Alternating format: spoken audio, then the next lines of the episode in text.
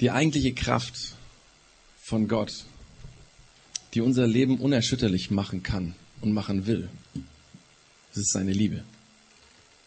Er liebt uns. Und diese Liebe wird darin real, dass er uns vergibt. Unsere Fehler, er vergibt sie uns. Unsere Schuld, er erlässt sie uns. Das, wo wir andere verletzt haben, er vergibt uns das. Da, wo wir Dinge verbockt haben, die wir nie, nie wieder in Ordnung bringen können. Er vergibt uns das alles. Vergebung ist das Herz, der Kern des christlichen Glaubens. Es dreht sich im Glauben an Jesus alles um Vergebung. Die Autoren der Bibel, die haben das oft mit einem Begriff ausgerückt, und zwar mit dem Begriff Gnade. Gott ist uns gnädig. Und zwar nicht nur ganz am Anfang vom Glauben, sondern immer. Wir Menschen brauchen täglich einen Gott, der uns gnädig ist, weil wir immer und immer und immer wieder Dinge falsch machen. Fehler, Schuld auf uns laden.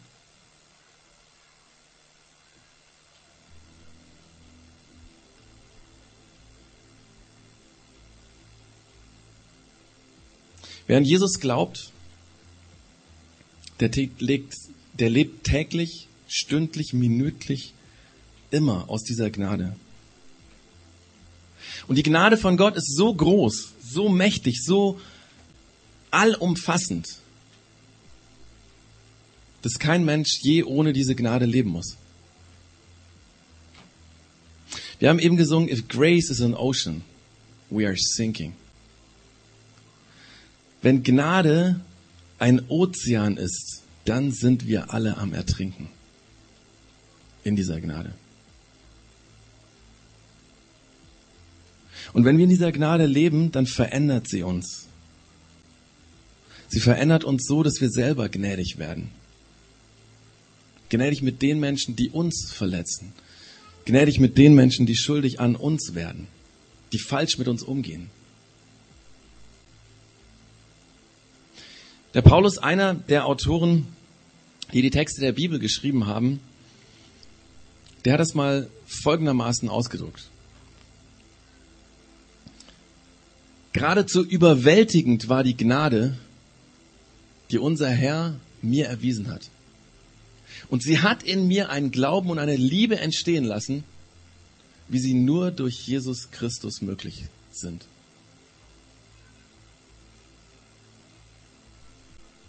Aber ob diese Gnade von Gott mich tatsächlich selber gnädig macht, das hat damit zu tun, wie ernst ich ihn nehme. Wie ernst ich Gott, wie ernst ich Jesus nehme. Bin ich bereit, mein ganzes Leben von ihm abhängig zu machen? Bin ich bereit, in dieser Gnade zu ertrinken, zu ersaufen?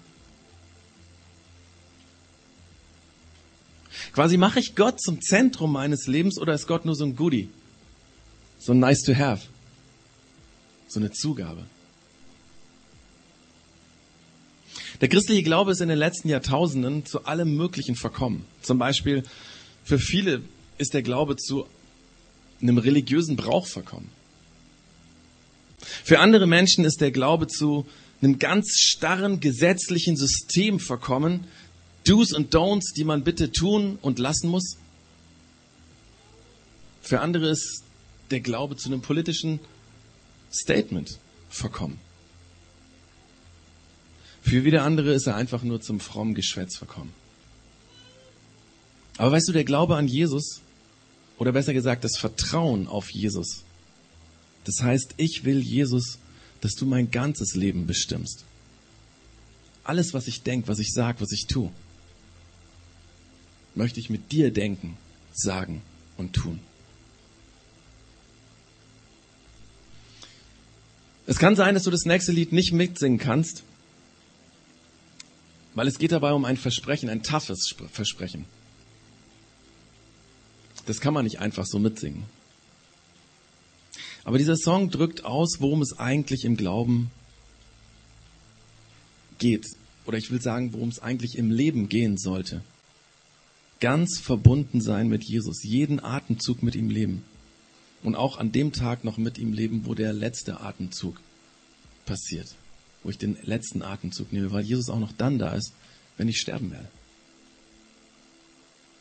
Bitte sing diesen nächsten Song nur mit, wenn dir die Sache mit Jesus ganz ernst ist. Und es ist voll okay, wenn du ihn nicht mitsingst, weil besser wir sagen ehrlich, das ist too much, das kann ich nicht mitsingen, als dass wir irgendwie heucheln und irgendwas singen, was wir eigentlich gar nicht meinen.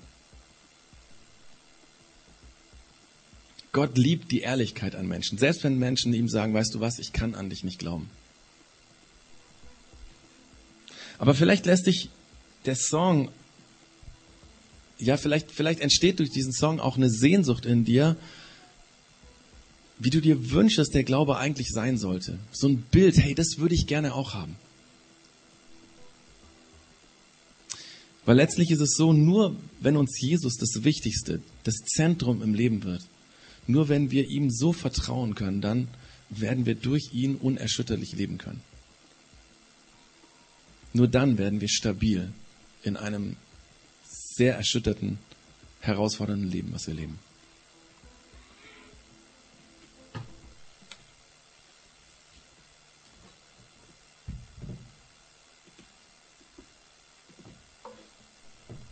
Vater, ich danke dir, dass, ja, dass du für mich gestorben bist. Ich danke dir, Herr, dass ich das mitsingen kann. Dass, als du den Tod besiegt hast, dass das ja, ein neuer Tag für mich war. Ich danke dir, Herr, dass ich zu dir gehören darf. Ich danke dir, Herr, dass ich die Möglichkeit habe, auch wenn es mir schwer fällt, in meinem Umkreis zu versuchen, so zu vergeben, wie du mir vergeben hast. Ich danke dir, Herr, dass ich ja, in kleinen Dingen bei mir, dass ich versuchen kann, ein Stück weit so zu handeln, wie du handelst, wie du handeln würdest. Ich danke dir, Herr, dass ich die Möglichkeiten habe, in meinem, in meinem Umkreis das zu tun, Vergebung zu leben, Wunden zu heilen, auch wenn es echt schwer ist. Aber Herr, es passieren auch immer wieder Dinge in unserer Welt, die ich überhaupt nicht im Griff habe, wo, ja, keine Ahnung. Ich denke an Terroranschläge, ich denke an Überfälle, ich denke an Dinge, die einfach so passieren können. Ich mag es mir gar nicht ausmalen, wie es in mir aussieht, wenn meinem Sohn was passiert, wenn meiner Frau was passiert. Ich habe auf die Dinge keinen Einfluss.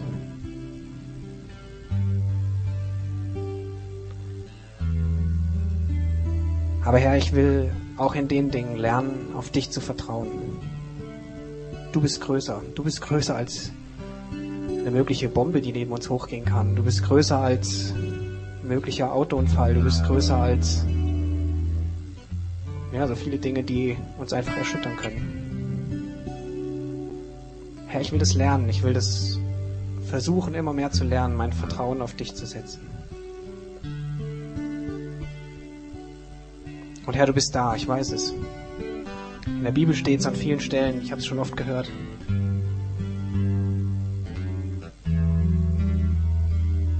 Danke, Herr, dass du da bist. Auch und gerade vielleicht in diesen komischen und schwierigen Dingen, die da passieren, die mal näher und mal weiter entfernt von uns sind.